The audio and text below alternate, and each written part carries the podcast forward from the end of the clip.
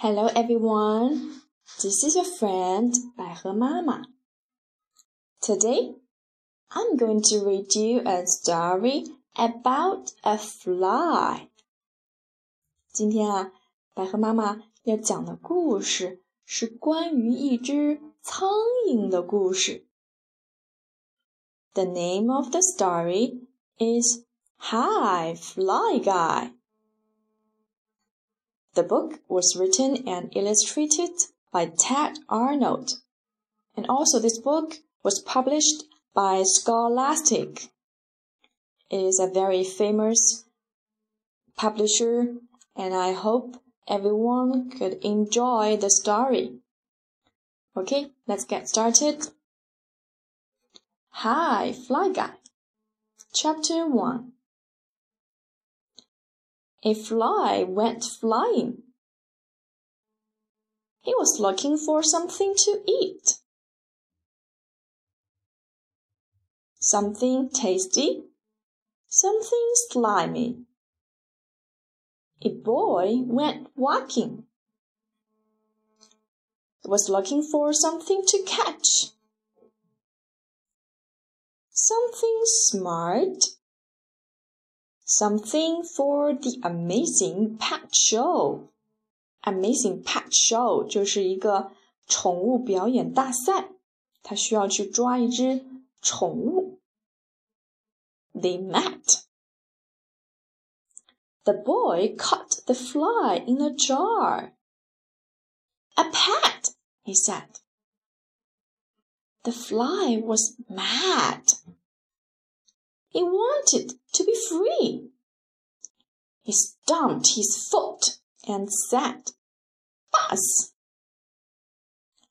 The boy was surprised. He said, You know my name. You are the smartest pet in the world. Chapter 2 Buzz took the fly home. This is my pet, Buzz said to Mom and Dad. He is smart. He can say my name. Listen. Buzz opened the jar. The fly flew out. Flies can't be pets, said Dad. They are pests. He got the fly swatter the fly cried, "Buzz!" Fly swatter 就是一个苍蝇拍。And Buzz came to the rescue. You are right, said Dad. This fly is smart. He needs a name, said Mom. Buzz thought for a minute. Fly Guy, said Buzz. And Fly Guy said, Buzz! It was time for lunch. Buzz gave Fly Guy something to eat. Fly Guy was happy. And he burped. he ate too much, right? Chapter 3 Buzz took Fly Guy to the amazing pet show.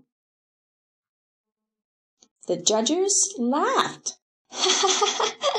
Fly can't be pets, they said. Flies are pests. Buzz was sad. He opened the jar. Shh, Fly Guy, he said. Flies can't be pets. But Fly Guy liked Buzz. He had an idea. He did some fancy flying. The judges were amazed. The fly can do tricks, they said.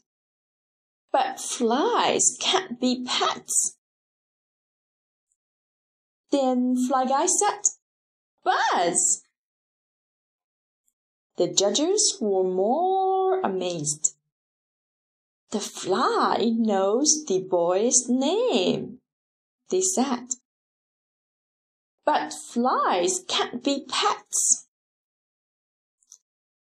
Fly Guy flew high, high, high into the sky.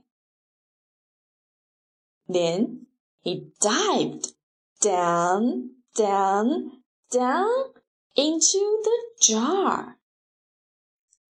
The fly knows his jar, the judges said. This fly is a pet. So they let Fly Guy in the show. He even won an award, the smartest pet. 这个苍蝇得了一个最聪明的宠物奖。And so began a beautiful friendship. This is the end of the story. 最后啊，这只苍蝇和男孩成为了好朋友。Okay, I hope you enjoy this story, and I will see you tomorrow. Bye.